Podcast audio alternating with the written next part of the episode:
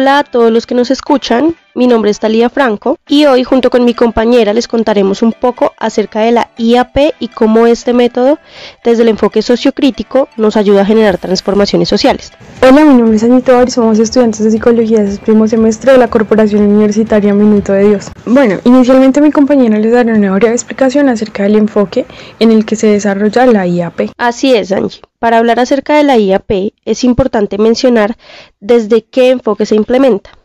Entonces, este es conocido como el enfoque o paradigma sociocrítico y dio sus inicios dentro de la investigación en los años 20, como respuesta al modelo positivista, promoviendo la acción individual y la participación sin abatir en el reduccionismo o el conformismo, como en el caso del positivismo.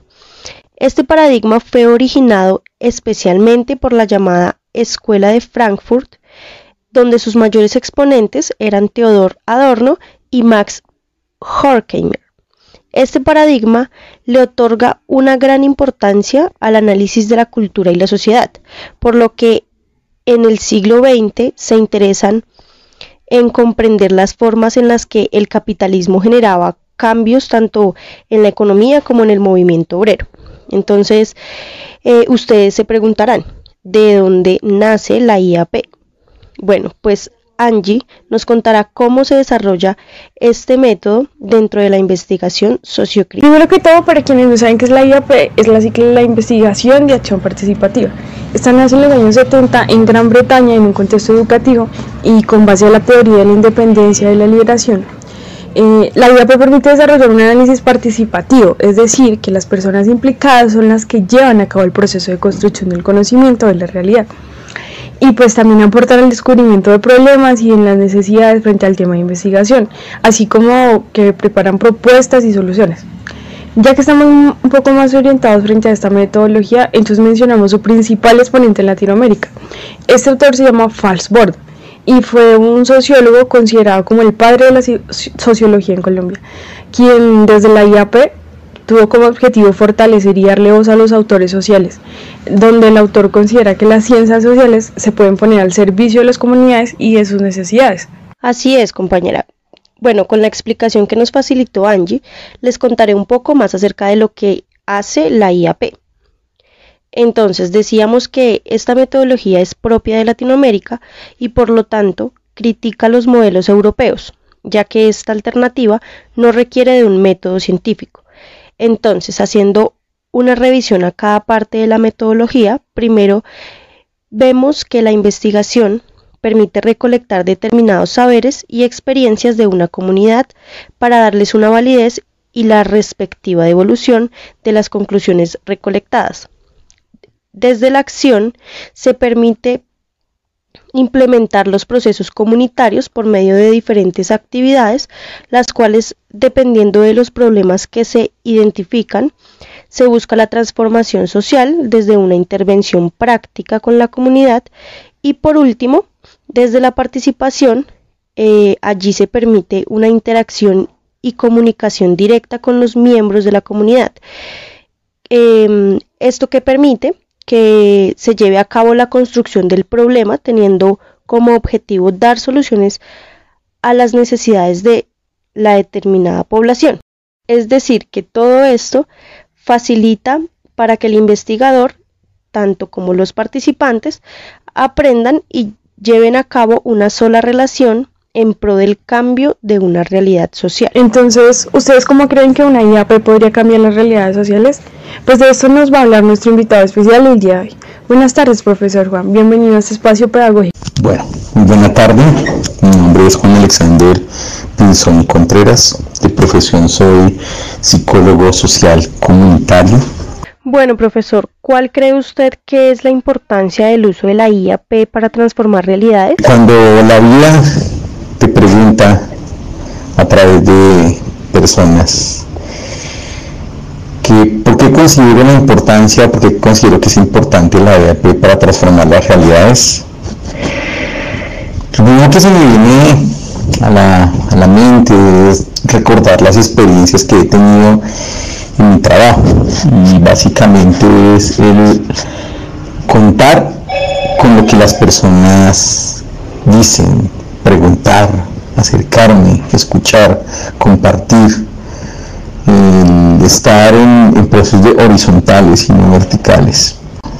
En este video, esto es la IAP se, se desmonta de ese de ese, de ese monumento, de ese estandarte allá donde la pusieron tan arriba la investigación y pareciera que los que investigan son personas que están tocadas por algún dios de la sabiduría y son los únicos que pueden develar los intríngulos de la realidad. Hablando de sus diferentes experiencias frente a las comunidades ¿Cuál es esa que ha sido más significativa durante estos Cuando me preguntan cuál ha sido la experiencia más significativa que he tenido trabajando con comunidades mediante el uso de la IAP, miren, el más bonito que he tenido lo experimenté en una fundación eh, con niños y adolescentes trabajadores, en los cuales eh, encontraba realidades de, de niños que tenían que ir básicamente explotados pues para que para poder contribuir con la ayuda de sus familias. Es cuando uno descubre verdaderamente eh, lo absurdo de la pobreza. Miren, yo cuando viajaba al campo veía que mi abuela cocinaba con leña, en fogones de leña, pues uno dice que es natural del campo. Pero como tú tienes que venir aquí a Bogotá y tienes que ir a las zonas marginales y descubres que hay personas que sí cocinan de esa manera, porque no tienen para una una vaina de gas, no tiene ese tipo de servicios. Uno empieza a descubrir que la, que la realidad supera la ficción. En este hicimos un proyecto con estos niños que trabajaban en la parte de Bosa y cuando existían los cultivos ahí y tenían que trabajar para que les pagaran con cultivos. Otro niño trabajaba para que le pagaran con leche. Y eso pues eso es explotación, eso es eso era un montón de tiempos que no decía que eso no existía. Y con estos chicos y con sus familias empezamos a hacer un proyecto en el cual veamos cómo podamos hacerle frente a la miseria y la pobreza. Y lo que hicimos fue hacer unos talleres de elaboración de manillas y era hermoso ver cómo los niños y, los papás trabajaban y eran los adultos que se van a comercializar y cómo los chicos empezaron a comprarse sus útiles, empezaron a comprarse sus zapatos, empezaron a cubrir sus necesidades alrededor de ese trabajo y en un trabajo de un trabajo comunal donde logramos articular cinco familias con 12 jóvenes y fue una experiencia que me transformó la vida. De esto me queda que de estos chicos varios son profesionales hoy en día, los tengo como muy buenos amigos, otros deciden tener otros tipos de familias y le queda satisfacción a uno que las cosas se pueden hacer. Muchas gracias por compartir su experiencia, profe, y esperamos tenerla como invitado nuevamente. Retomando un poco lo hecho por el profesor y entendiendo que la realidad colombiana está cargada de ese realismo mágico del que nos hablaba Gabriel García Márquez, es importante hacer uso correcto y comprometido de técnicas como la IAP, de forma que se le brinden las herramientas necesarias a las comunidades de modo que éstas entiendan y se apropien de sus entornos para que haya un verdadero cambio en las dinámicas. Pero también es importante de entender que el espacio es de ellos y todo lo que se haga en el trabajo comunitario ha sido puesto en la mesa por todos los miembros y aprobado por ellos, no por nosotros. Entender al otro como un igual y un ente transformador de su entorno es la clave del éxito de la IAP.